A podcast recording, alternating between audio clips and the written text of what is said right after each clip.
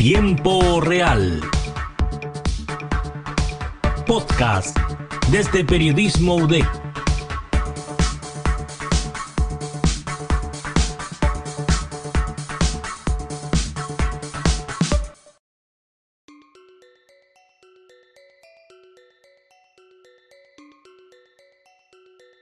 Sean bienvenidos y bienvenidas a Tiempo Real, el podcast de Periodismo BEC.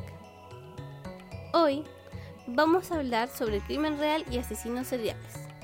¿Qué nos atrae de consumir contenido sobre estos temas?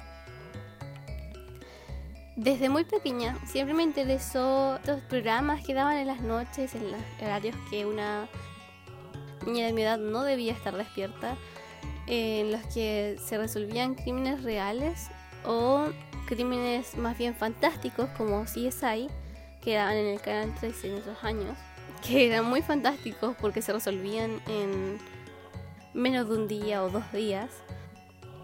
Ya ahora más de los 20 para arriba, he logrado encontrar personas con las que puedo compartir teorías, hablar sobre este asesino, cómo era, explicarle a las personas mis teorías, lo que yo pienso que afectó a su vida como para que llegara a cometer tales crímenes tan atroces o por qué en algún X caso se saltaron X evidencia. Y en todo este tiempo que llevo como interesada en estos temas, nunca he podido encontrar personas de un rango teatro más alto al mío. Eh, un ejemplo de esto podría ser Only Murders in the Building, que es una serie de la plataforma Star Plus en la que están estas dos personas mayores y esta adulta joven, que es interpretada por Selena Gómez, que viven en un edificio que es una clara referencia al Hotel Cecil, un edificio en Estados Unidos en el que se cometieron muchos crímenes, hubieron muchos asesinatos sin resolver y el supuesto suicidio de Lisa Lam. La cosa es que estas personas nunca se habían hablado hasta que un día descubren que comparten el gusto por un podcast de crimen y en base a esto se nace una relación de amistad y luego, luego de presenciar un crimen, buscan resolverlo por sus manos y además, de paso, crear un podcast sobre cómo ellos van resolviendo dicho crimen. Algo como estos, quitándole la parte de resolver crímenes, nunca me ha pasado. Nunca he encontrado algún adulto que comparta y comprenda este, esta fascinación por el true crime. De hecho, en mi casa yo siempre escucho estos podcasts de terror o de crímenes reales mientras lavo la losa, mientras barro, mientras hago mis deberes cotidianos, incluso mientras hago trabajos, porque me ayudan a concentrarme, ayudan a pensar mejor las cosas. Y bien, vamos al grano.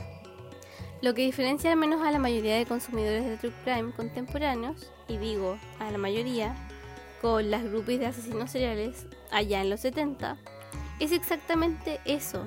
Nosotros, repito una vez más, nosotros en mayoría, no idolatramos ni glorificamos sus acciones a diferencia de las admiradoras de estos asesinos, quienes conocieron los delitos por los cuales estos fueron imputados.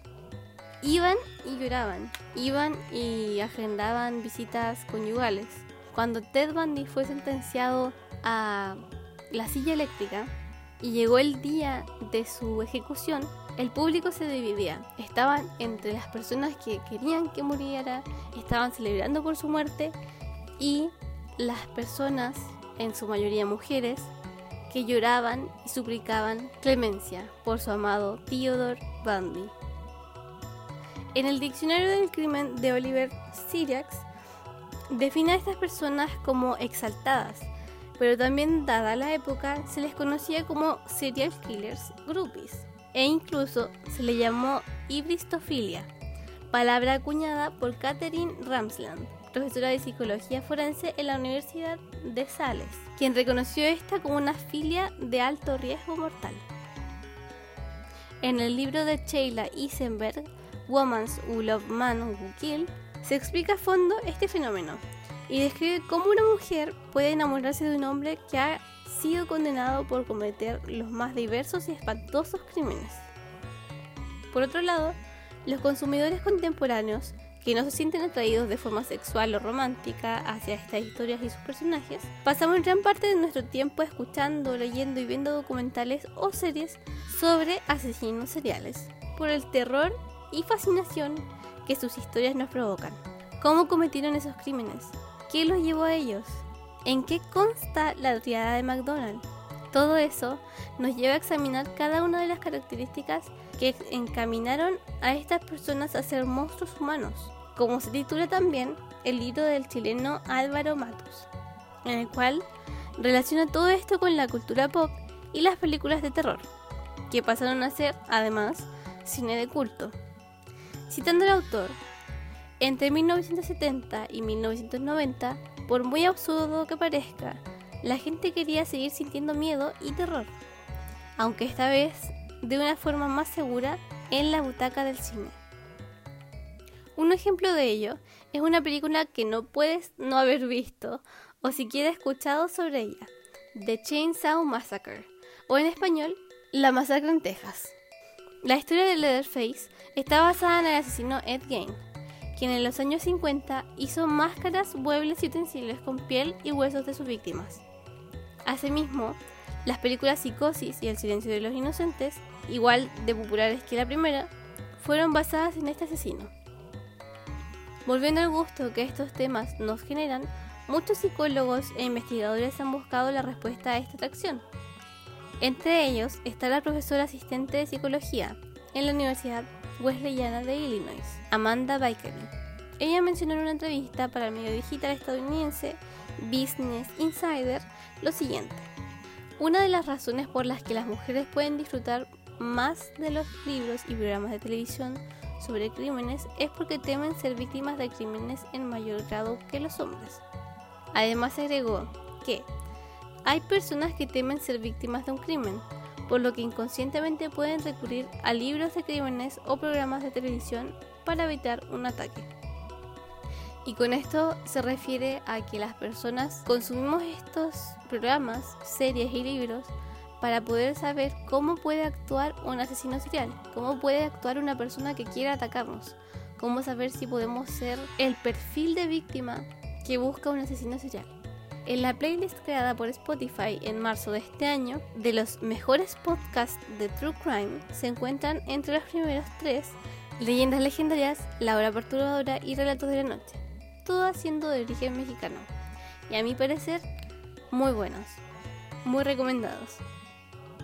Pero, si gustan de escuchar podcasts nacionales y de nuestros países vecinos, les recomiendo escuchar el canal del crimen del autor de Monstruos Humanos, Álvaro Matus, y Dinosaurs Love, narrado por la argentina Vicky Armida.